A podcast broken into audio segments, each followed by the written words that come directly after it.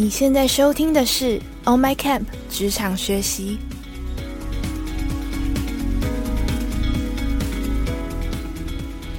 On My Camp 是一个新创线上教育品牌，我们打造了一个多元、互动、及时的学习平台。不管你是觉得需要自我精进，或者是对未来感到不知所措，让我们一起跟着不同领域的专家学习，让你重新看见自己的潜能。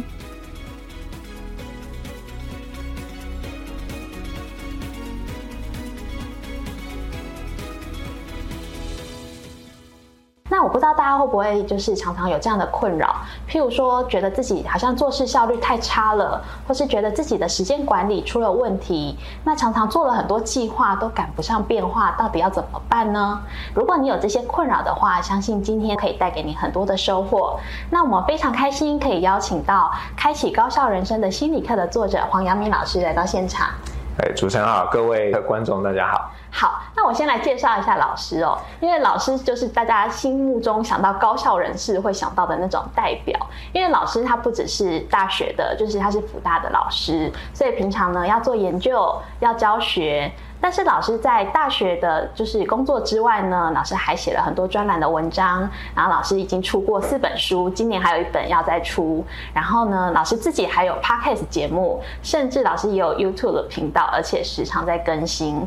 那你一定会想说，老师做这么多事情，他每天应该很忙吧？其实没有，因为老师呢，他除了在工作跟自己的斜杠之外，他其实在家庭生活中，他也有很多时间陪小孩，或是还会煮饭。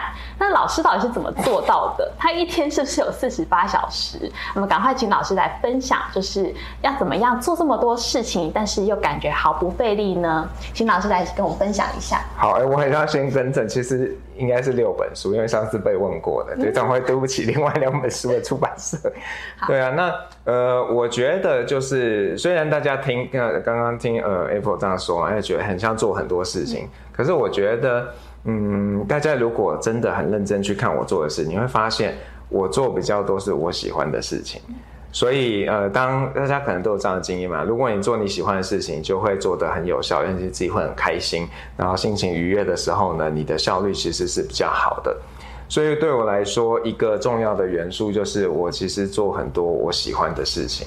那另外一件事情就是，呃，我会去做一些比较好的规划跟管理。比方说，我会知道，哎，我在什么时候就是只能那个时间可以做这件事情，那我就会把这个事情安排在那个时候。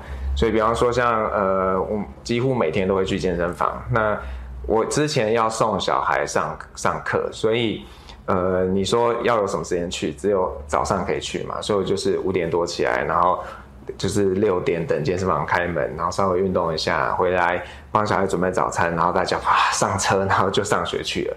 那现在他们可以自己上，因为我们搬家，他们自己可以上学。就我稍微负担小一点点，不过我们基本上还是呃，就是运动，然后回来，然后就呃接续的其他的事情。所以我想大家很多时候可能会。呃，你会觉得有很多事情要做，但是你可能没有去想，哎，哪些事情比较重要，然后哪些事情在什么时候做可能是比较适合的，就全部啪，或者是都是被死线追着嘛。因为我知道很多朋友都是，哎，这个还没有到，还没到期，哎，这个今天要交，然后就赶紧去做。那这样的话，其实你的效率会很不好，而且你压力会非常的大。嗯。我觉得老师刚刚提一个非常有趣的观念，因为通常我们会想到高效这件事情，你会觉得好像就是成功者必备的好习惯。但是老师刚刚谈很多东西，譬如说老师做很多事情，但是他做的事情都是他喜欢做的事情。那其实我觉得也是老师在书里面一开始就想要跟大家分享一个很重要的观念，就是我们去追求高效这件事情，它其实只是一个手段，而不是人生的目的。那我们的目的是不是要过过上自己喜欢理想的生活？对对对，我觉得这很重要。所以，我们其实有一度说明是叫你可以高效，也可以好好生活。所以，我觉得大家想到高效的时候，会掉入那个迷失，就觉得我要很快速的把事情做完。可是，你有没有问你自己，那做完之后，然后呢？那很多人的然后其实就是更多的事情。对，所以，嗯，我每次看到那种很多什么时间管理啊、高效管理、论这种的书籍，我心里都在。都在想，嗯，对，好啊，那我就赶快做完。可是你没有告诉我，赶快做完之后我要干嘛？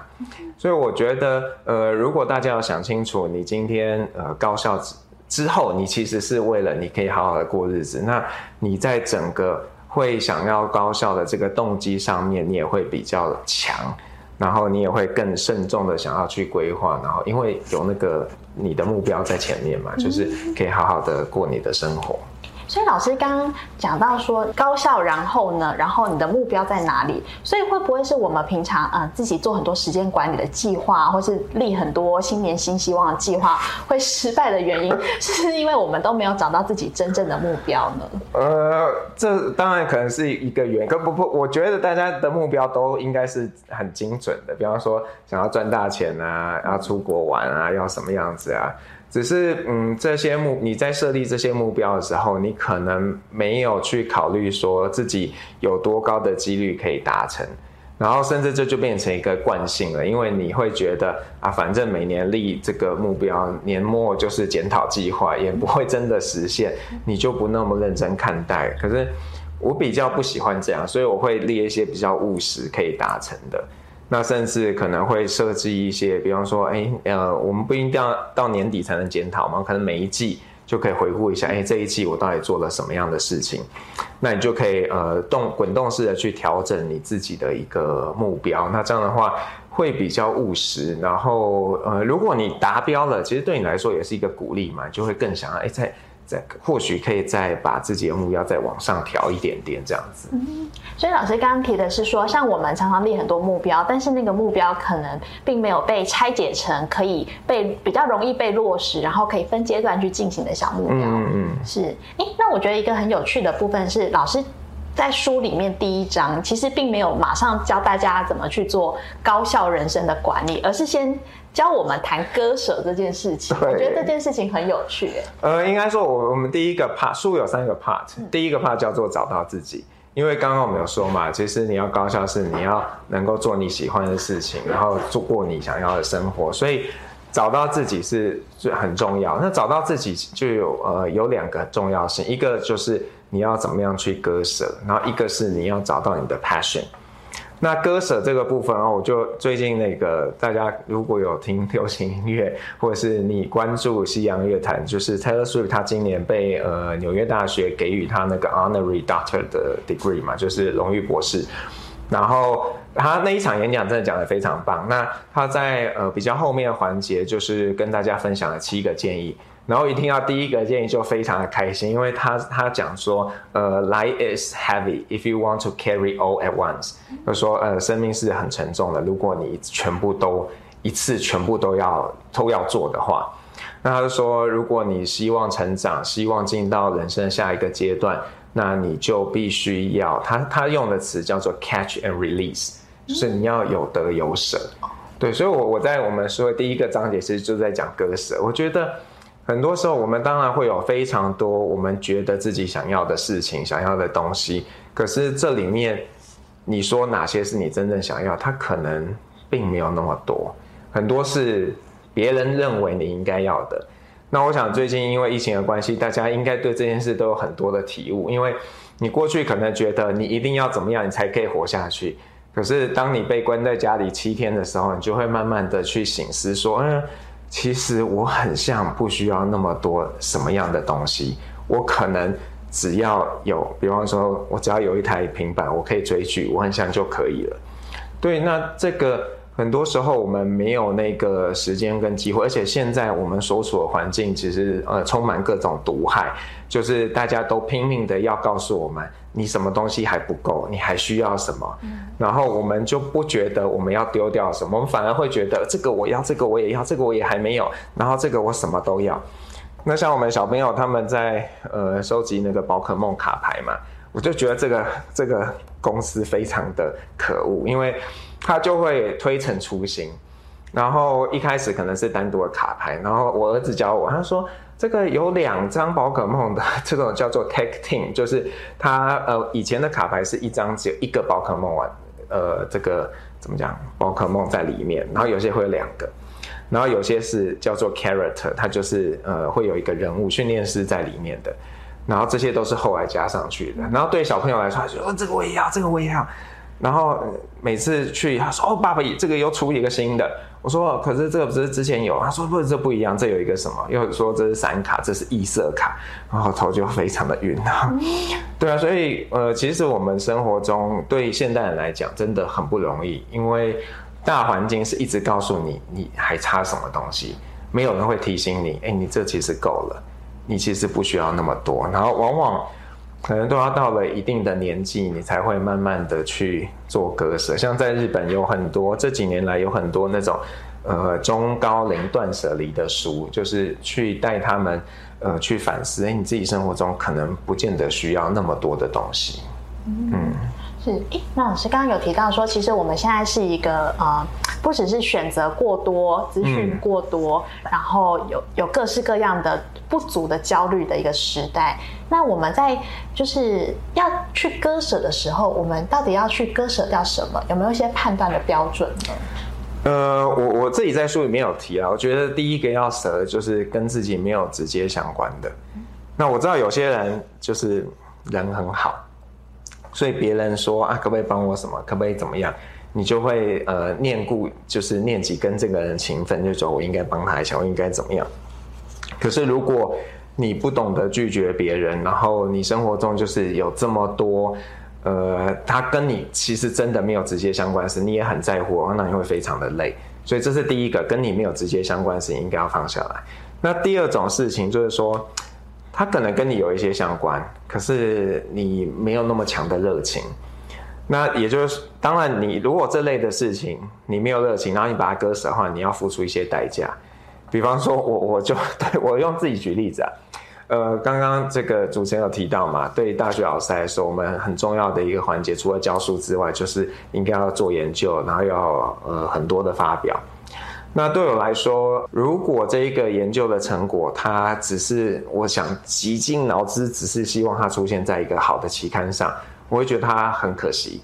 它不是让更多民众知道，所以有些老师都会戏称啊，我们这个研究干嘛呢？反正这个点阅率大概就几十个，然后你做了那么辛苦，投入那么多资源，然后全世界还不是只有台湾，全世界只有几十个人知道你做的这个研究。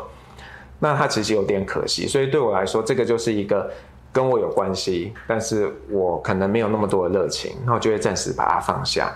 那我会有一些损失嘛？可是因为我做了这样的选择，所以我有比较多的时间跟资源可以去投注在那些跟我相关，而且我很有热情的事情。那还有第三种，它不太能算是真的割舍，而是。呃，一个人就像 Taylor 说的，你一次只能承载这么多。那有些事情你知道它是重要，但是你没有必要一定要在那个当下全部都做。你可以告诉你自己，OK，这一个是我需要做，我先把它放下来，然后可能呃过了一个星期或一个月之后，我再回头来做这件事情。所以我想大家在生活中应该，尤其是上班族吧，除非你真的很好命，不然你一定事情就是没有做完的一天呢。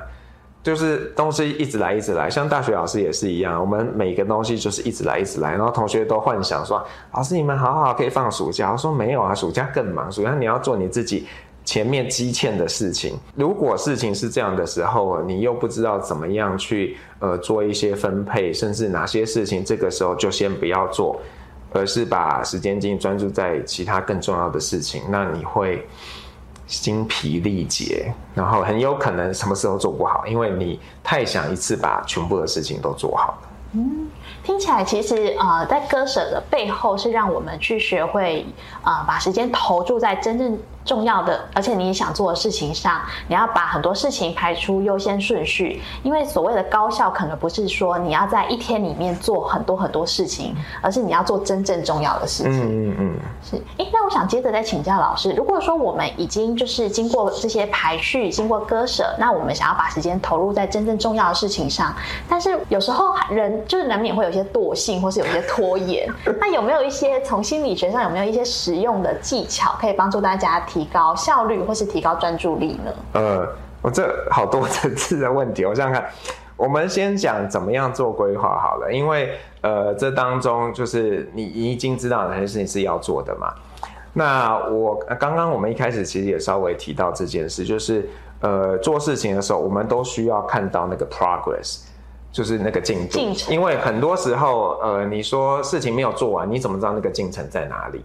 那你会有一点慌，然后没有进程的时候，你就会有点不确定，说我自己投注了这么多时间，它真的有在往前推动吗？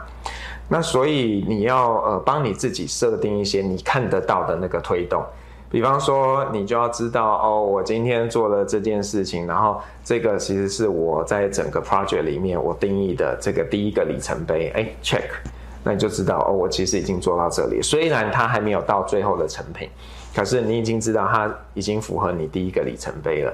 那这样的话，你会比较确定，也知道哎，我的时间的分配上是不是呃。是不是合理？对，是不是正确？然后有没有需要再做调整？对，那你看，像我们平常在呃载一个软体，或者是下载一个网页，有时候不是它，你就会发现，哎，一开始从零 percent 到九十都非常快嘛，然后从九十到一百就非常的慢。那这其实也是一个，它就运用人们的等待的心情嘛。因为当它是零，它动很慢的时候，你就觉得啊，不要下载好了。可是如果它已经到九十了，然后你会觉得，哎，刚刚那么快就到九十了，所以等一下一定很快。然后虽然它会比比你想象的来的慢，可是你就哦，已经九十嘞，再一下下就到了。那为什么不要再等一下呢？那就善用了这样的一个心情，你就会愿意等嘛。那像我们做事情的时候，其实呃也是这样，你可以像我就会先把那个看得到的比较大块的东西做出来。比方说，我今天要去呃给一个演讲。那我通常会把大纲列出来，然后就会把这个 PowerPoint 的框架先做出来，因为这样子的时候呢，我就可以去不会那么慌，我会知道，哎，我其实已经到某一个程度了。然后如果后来还有时间的时候，我再把它做到我觉得可以交差的一个程度。那如果我还有更多的时间，我就会再去微调，把它做的呃更细致一点点，就是。你很难预期你什么时候会突然掉一件事情下来，那你不可能说啊，我今天这件事情一定要做到一百分，我开始才可以做下一件事情。我知道有些人比较有点完美主义，然后就会觉得，哎，这事情没做到一百分，你怎么可以就说它已经好了？那可是现实面就是事情是滚动的，一直在出现的。那呃，以我来说，我就会告诉我自己，呃，你不是不能做到一百分，可是。你要做到一百分，从九十分到一百分，这个中间要付出的代价很多。然后你现在没有那个成本去做这件事情。对我书里面提到一个我很过去很伤痛，现在回想觉得自己很厉害的故事，就是呃那时候在录一个对岸的 podcast，然后我的他们有给我一个制作人，我的制作人很很完美主义，或者说很挑剔，反正。呃，我们一开始文本就调了很多次，然后后来开始录的时候，他就一直觉得感觉不对，所以我的那个第一集，我有记录的大概有到二十几个版本，对，然后没有记录的就不说了，对，然后我现在那时候就想，这真的可以撑过去吗？然后刚开始真的压力非常的大，但是还好后来就没有重录那么多次，我不知道是他觉得。很像不用，还是说我有进步了？但是对我来讲，我就觉得这个有点不必要。所以后来比较熟的时候，我就跟他说：“我其实是先先跟我太太说，因为我太太做事情常常也是这样。他说：我刚跟你讲，你们这些人不要这样，就事情不一定要做到一百分，然后可以先到九十分、九十几分就可以了。”然后，因为我不能骂我制作人，所以我就先骂我太太。我说我很想骂他，但我不能跟他讲，所以我就跟你说，请你帮我听一下。那当然，后来跟制作人比较熟，我就直接跟他说：“我说为什么你那时候觉得要这样？”他说：“可是我就觉得你可以做到一百分，那你是不是可以试试看做到一百分？”对啊，那这当然是一个过程啦。然后对我来说，我也会知道，嗯，对，maybe 有的时候真的就是一个太。太疼自己，而觉得啊九十就可以了。有时候很像再 push 一下，会会更上去一点点。但我更看到是那个呃取舍，因为资源都有限嘛。对啊，所以如果你每一个都要一百分，那你能够做的会比较少。嗯，所以其实也还是回到老师刚刚谈的那个最重要的事情到底是什么？如果是真的很重要很重要的事情，也许你就可以再多花一点点时间，把它推进到一个接近完美的程度。但如果是呃，相较来讲，它的排序比较后面，也许九十分就很好了。那我觉得这好像的确是很多拖延症患拖延症患者他们的一个呃心魔，因为其实他们会一直拖，就是因为他们觉得还不够好。对，或者是他觉得他很像没办法做到他想要的那个境界，然后就会一直拖嘛，就觉得啊，反正我怎么做也做不好，那不如就先不要做好了，对啊。可是其实你可以帮你自己设一个，就是比较务实一点啦，去让你知道我做到什么地步，然后就是刚刚讲的要有一些不同的里程碑，帮助你自己去 check，然后去知道，哎，我自己已经做到这个地方了。是，嗯，所以刚老师在谈高效跟专注的时候，先谈规划这件事情。嗯，所以规划是啊，做每件事情最重要的那个第一个步骤。嗯嗯嗯，对，所以我我最近也在因为这个输入一个 podcast，然后呃，我记得前一集在讲效率，然后我就说讲到效率的时候，很多人都会想到是要专心嘛，可是我就很坏，我那集就是硬是不讲专心，而且因为 对我来说，我觉得。你要做事有效率，那个核心其实当然专心是一个要素，可是专心不是最重要的，因为呃你要有效率，其实是你要知道事情该怎么做嘛，你要做一些安排，然后你安排得当的时候，其实你就可以很顺利的去呃执行它了。那当然，我我在下一集我就很很乖巧的录了专心，跟大家讲要怎么专心，因为可能很多人还是有那个心结吧，就会觉得我自己的问题是在于我不够专心，对，所以我就教大家一些方法，怎么样专心。哦，那老师可以透露一些些专心的方法 好，那我我觉得第一个方法就是说，呃，你要知道怎么样去。呃，抗拒这个干扰的影响，所以说我们在生活中有非常多干扰，比方说，呃，最大家现在最常见的，你会有很多通讯软体的干扰，这可能有些是公事，有些是私事，但是那个东西就是一直来嘛。那呃，面对这样的情形，你有两个做法，第一个做法就是你要训练自己，让你自己有比较好的去排除干扰的能力。那这个听起来有点抽象，我举一个例子，就是，呃，大家知道那个很多选手，特别是那种短跑选手，他们在训练的时候，他们都会绑沙包在脚上，然后这样子他训练的时候，其实呃他要跑快是比较难的，因为他脚上绑了沙包。那当他们正式上场的时候，他就没有那个沙包了，所以他就可以跑比较快。那如果以这个来想象，也就是说，大家平常在做事情的时候，你可以想办法。呃，加一些些干扰，然后这个主动加干扰，比方说，呃，你当然不要一开始就是很强的干扰，因为那一定让你没办法做事。但是如果比方说加一点点音乐，然后一开始音乐可能是比较小声的，然后你就训练自己，我不要去理那个音乐，我就是专心要做该做的事情。那等到你自己已经比较熟，比较已经驾轻就熟了，那这可以把音乐调大声一点。那这个方法可以训练你自己去排除那些跟你现在当下无关的这个任务。那久而久之，你真的要专心的时候，你音乐当然就可以关掉嘛，然后你就会很专心的在做你该做的事情。所以像我自己有时候，呃，我工作是一定开音乐，但是我会看情况。如果要很专心的那个音乐，就会是比较没有歌词的。那如果那一天是可以比较 chill 的，我就会听一些喜欢的音乐。那但是有时候你会完全听不到音乐，明明它都一直开着，但是你就是整个人已经很专注的在你的那个任务上头了。那个虽然声音存在，可是你就没有感受到它的存在。那这个是第一个嘛？那第二个方式就是你要想办法去把。你知道的干扰物，先把它移开。比方说，通讯软体如果是一个干扰，怎么办？那就你说就关机。可是关机，你你心里也会很焦躁，说啊，这个谁谁谁如果找我怎么办？所以我我就看到一些朋友，他们用这个方法，我觉得也蛮好。他就会呃公告跟大家说啊，这个我九点到三点之间手机不会开。那如果呃，你看他说我不会看我的通讯软体。有急事，请打什么电话找我。那这样的话，你你有做这个动作，你就不会担心，哎，会不会有人想要找我找不到，然后会很紧张。因为如果你没做这件事情，你心里在担心，它其实也是一种干扰。对，所以我觉得，嗯，大家可以看看你生活中有哪些干扰。有的人可能是通讯软体，有的人可能是他可能肚子饿的时候他就没办法专心，那你就应该多吃一点嘛。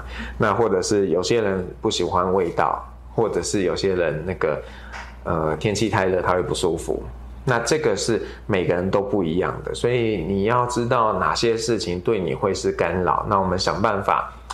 不要去呃，就是想办法能够排除的就排除，那这样的话也可以让你自己呃比较容易专心。哦，听起来就是帮自己创造一个最适合自己工作，然后帮助自己专注的一个环境。嗯，对。哦，哎，所以老师这个部分其实是需要透过去观察跟了解自己。可能会被哪些因素干扰，然后再去想办法排除它的一个过程，对不对？对，或者是你也可以问问你朋友嘛，你周遭的朋友应该大概会知道，哎，你什么时候情况下比较专心？那这个呃，别人从第三者的观点有时候比较准确，因为我们有时候对自己不是那么了解的时候，你会觉得。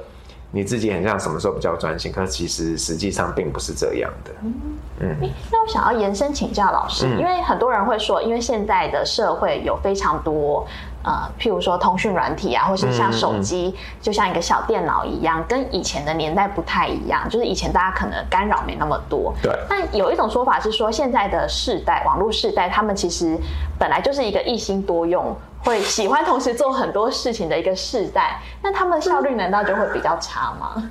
嗯，这个问题怎么回答呢？我觉得应该这样讲，就是从心理学研究本质上，人不太可能一心二用。就是你觉得你可以同时做两件事情，可是其实就是我们呃会有一个名叫 bottleneck 瓶颈，就说就是你做某件事，它就是有一个那个那个瓶颈，那你人呢一次只能处理一个瓶颈。所以你虽然觉得你同时在做两件事情，可是其实你是在两件事情不停的转换。那转换对人来说是不好的，它就会有一个 cost。所以在呃实验的情境，我们当然我们可以跟受试者说，啊，你现在要先看左边，然后再来要看右边，然后你就会发现呢，他一直看左边的时候，他的速度会越来越快，可是，一旦换到另外一边，他的速度就会变慢。那这个是实际上你用实验去证实，人只要 switch 做转换的时候，你就会变得比较没有效率。那但是我也知道大家驾轻就熟嘛，因为你会觉得哦，我就是可以一边看剧一边打报告啊，那你为什么要说我不行呢？那我其实很想请那些朋友，就是试试看，下次不要看剧然后打报告，你就去做一个比对嘛，你会发现其实自己在。什么时候可能呃状况会比较好？那当然有的时候你的一心二用的那个二用，它有可能三号会，比方说让你心情比较好，然后会让你做事比较有效。比方说我说我工作会听音乐嘛，那我觉得有些时候音乐会给我一些灵感，给我一些可能会让我比较 active，那这件事情就会对我工作是有效的，所以。我也不完全否定一心二用的可能对我们有好处，但是本质上你不太可能同时间做两件事，然后它会是有一些耗损的。但是如果那个第二件事情它可能有一些好处，那也也不用完全的逼迫自己啦，不可以啊，一定不可以一次只能做一个。然后如果这样的话，你反而会有压力嘛？你会觉得啊，对我现在只能做一件事情，这个我都不可以做，然后就。你在压抑自己，那其实也是一种干扰。嗯，哦，所以其实呃，想要高效跟专注有很多因素，并不是说我现在所有的时间都做这件事情，我就是很专注。因为你可能心中有很多杂讯，嗯，但也不见得是说我一心二用。虽然说从大脑的机制来说，它是会有一个转换的耗损，但是如果呃你做第二件事情，对你的心情啊。对你的那个整个呃情绪有提升的话，也许它也是有一些正向的那个作用。其实还是看大家自己的做事的习惯。对对对。另外想请教老师，就是您之前就是会说，其实做很多事情，譬如说您写文章，可是写文章的这个内容素材可能可以再转换成其他的作品。其实这样子某种程度也是说我花同样的时间，可是我的产出的成果是更多的。对，这也是一种高效的做法。对对，这其实嗯，我想想看啊。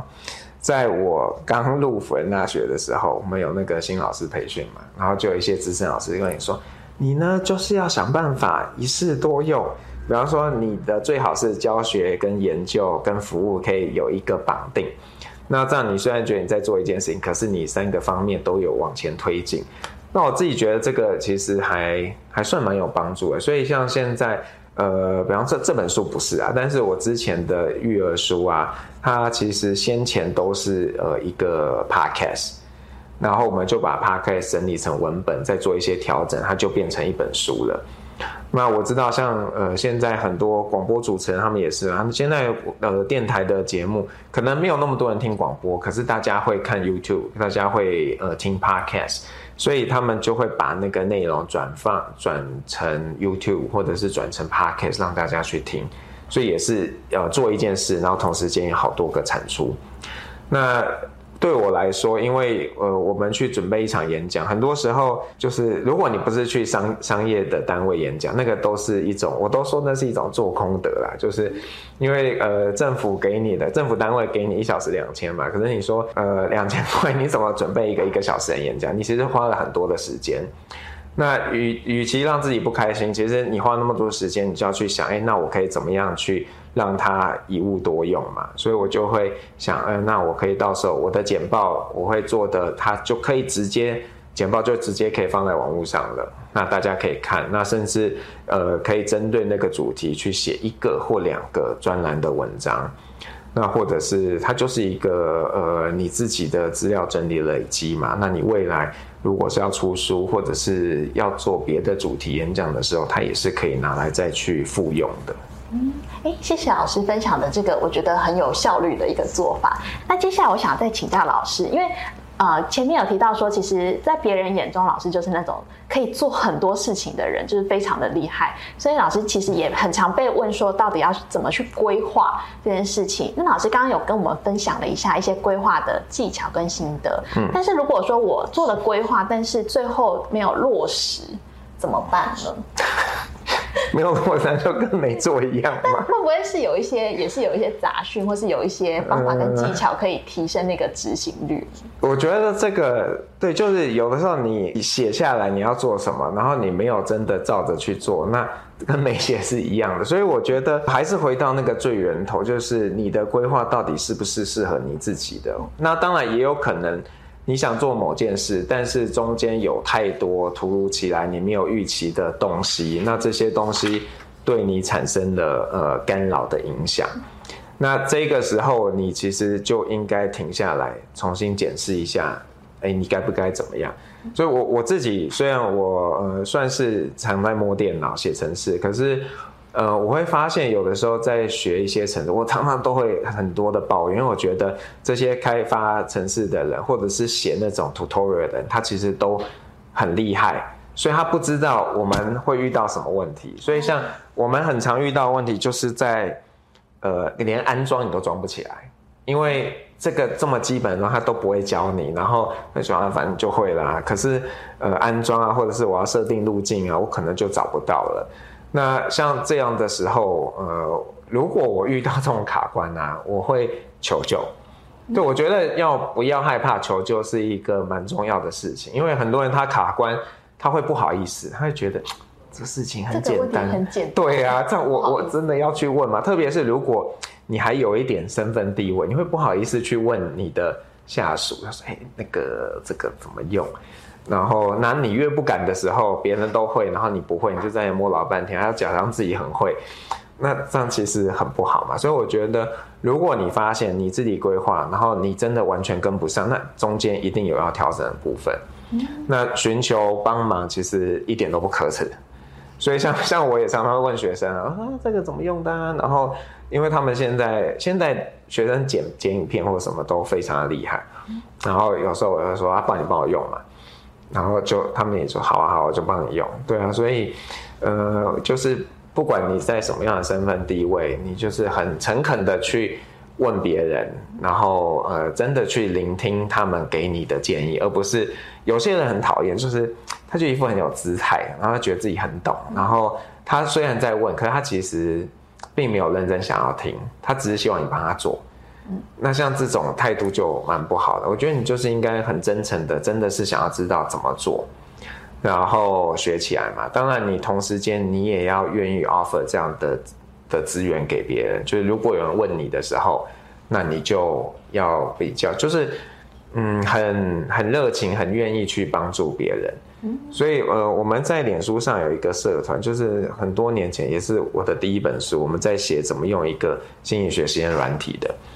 那那个书其实连一刷都没卖完，但是，呃，我我自己必须很骄傲说，那个全台湾现在很多用那个软体的人可能都有看过那本书，因为我写的很简单。然后我们在网络上有一个互助社群，然后有时候，因为他们就会很敢问，我们不会说你这问题很笨。他们就会上来问，那我们就有时候看到，其实有些时候就是一个很小很小的问题，比方说上礼拜吧，就有一个同学就上传一个，他说我的城市可是怎么样，然后出错，我说哎，你可能用了一个不对的名字，就是他用 picture 来做一个命名，可是，在呃城市语言里面，其实 picture 是一个还蛮常被用到的一个代码，那我就说你要不要换一个名字，结果他一换就城市就 OK 了。对，所以，呃，不要害怕去问，但是你也要愿意去跟别人分享，那它就是一个正的循环，对啊，我觉得这个是在我们的华人社会里面跟欧美不太一样的，就是在欧美社会他们比较敢去问，因为他就我就不知道啊，所以我才问你啊。但是在我们社会里头，有时候你问人家会觉得你为什么这么不认真？你为什么不自己先想一想找答案？哦，不要当伸手派。对啊，你怎么都在那个？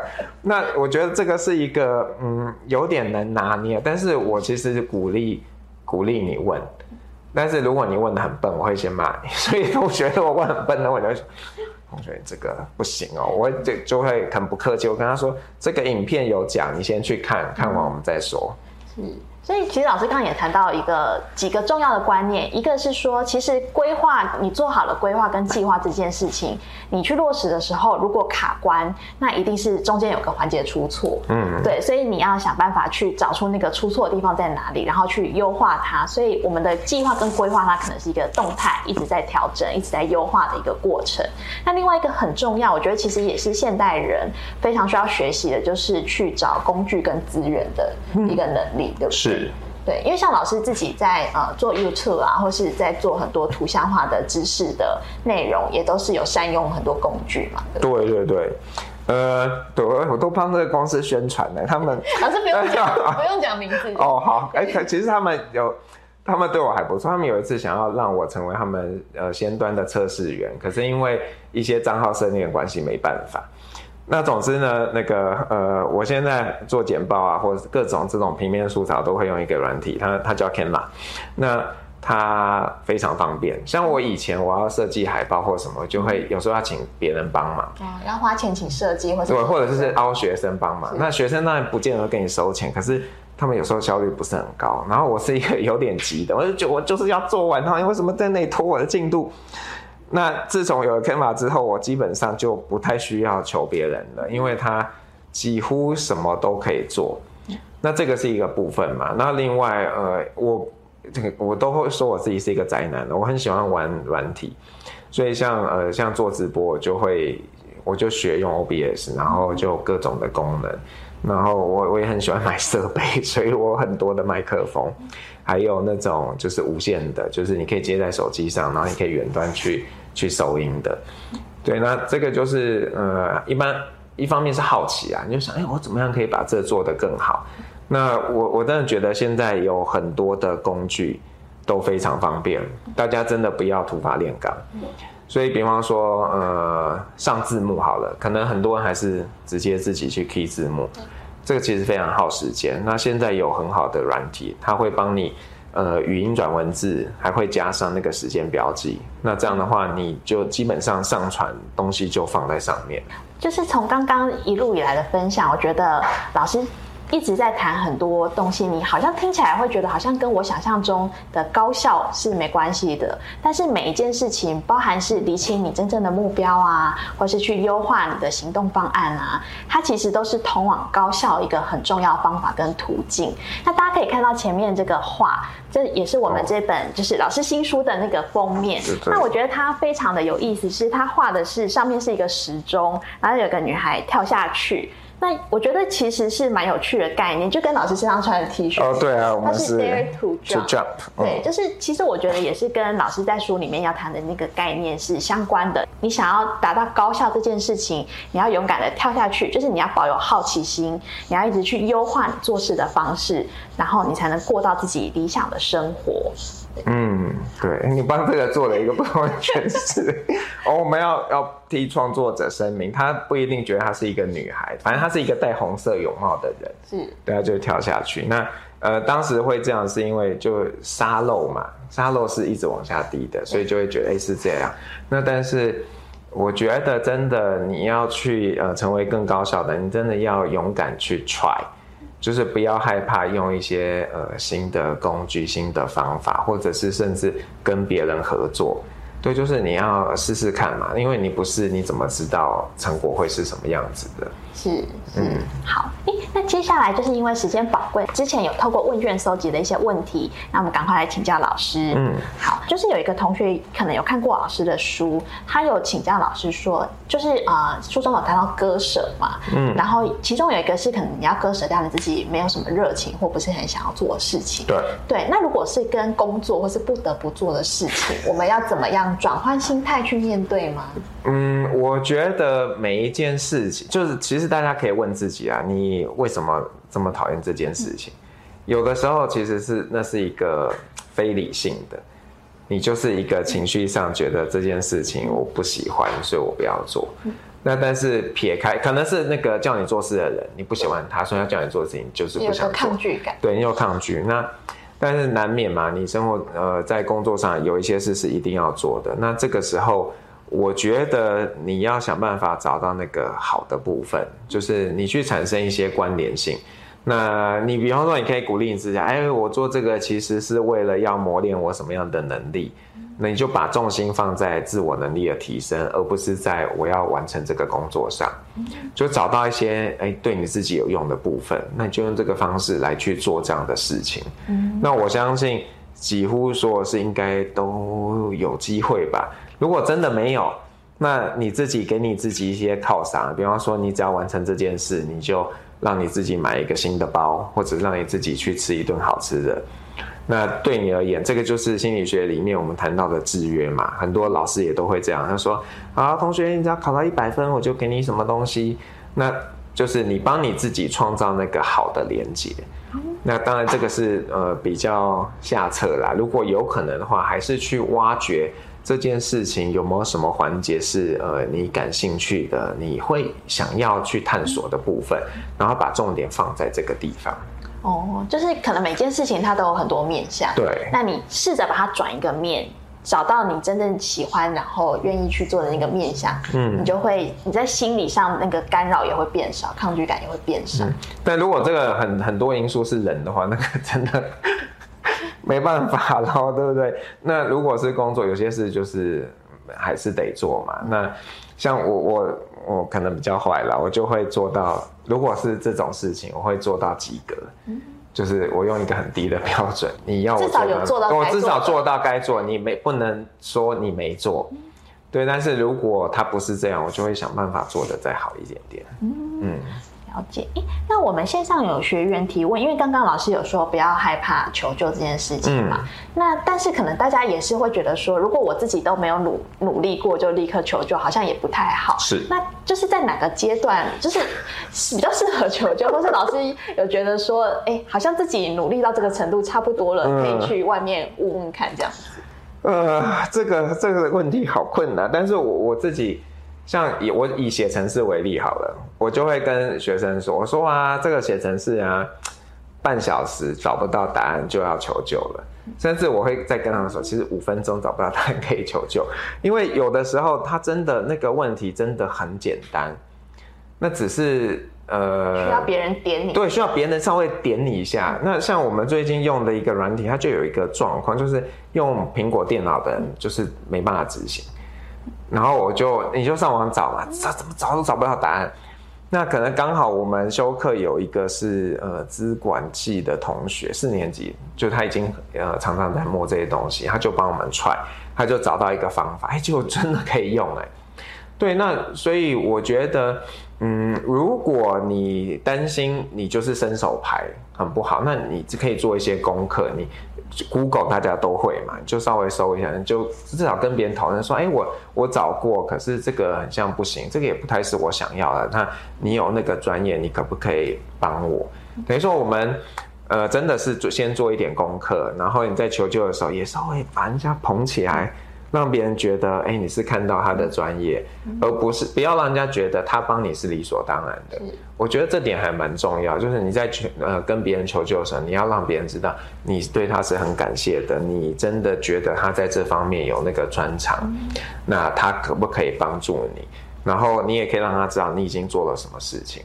所以像学生如果问我们问题，那个问题很基本的时候，我其实有时候会不太耐烦，我就跟他说。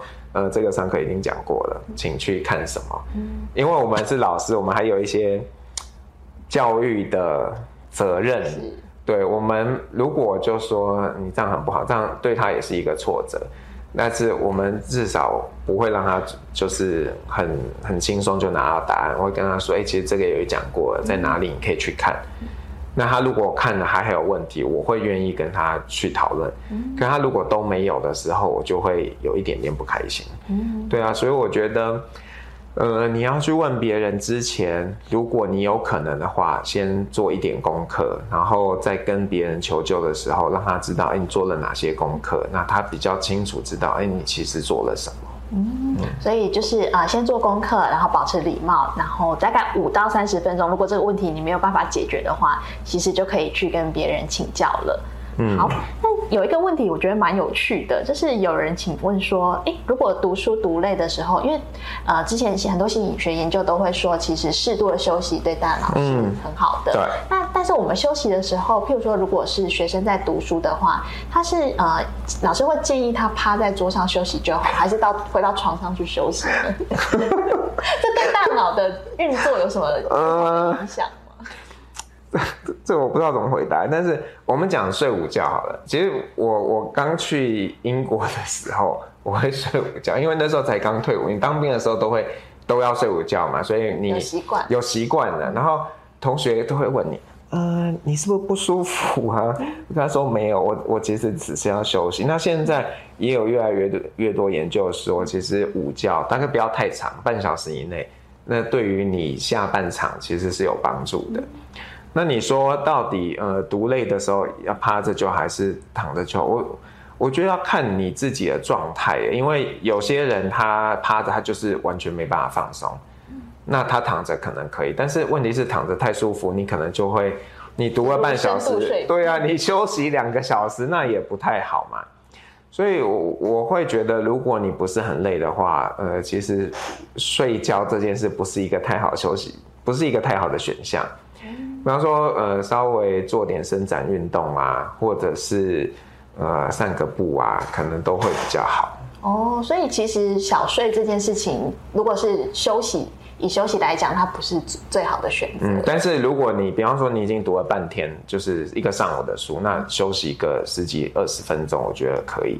可是如果是那种哎一个小时，然后你想要休息一下，说要睡觉，嗯，可能不太好。哦，了解。所以其实如果是累的话，也许起来做个伸展，或是去散个步，转换一下环境是更好的选择。对。好，老师，那有一位同学提问，但他的问题有一点点大，就他问的是说，呃，如何更专注在自己的人生目标？这个问题有一点点大，但老师可不可以就是给他一些步骤，或是简单的指引，让他可以之后去更进一步思考这个问题？呃，我觉得这个真的很困难，但是你说你在二十岁的时候，你就知道你人生目标在哪里吗？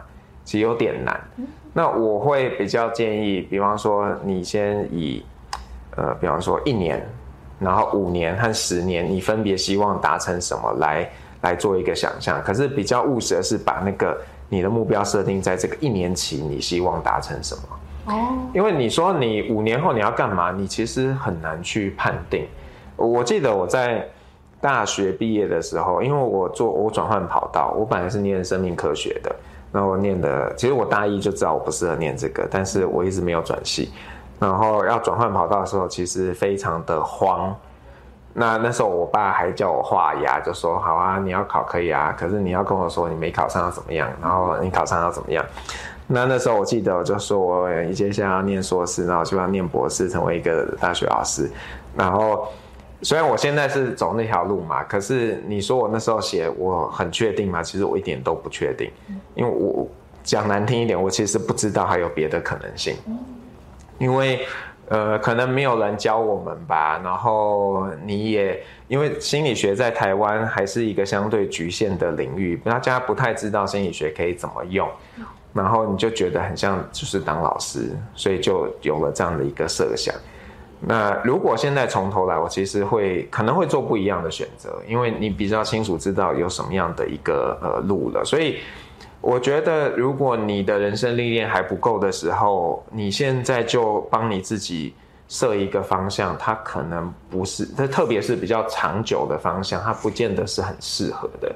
因为你，你随着你的工作、你的人生经验的累积，你可能都有不同的觉察，你会发现，哎，其实我可能更喜欢的是另一件事情。那当然，你我们刚刚有说嘛，你可以一直滚动啊，所以。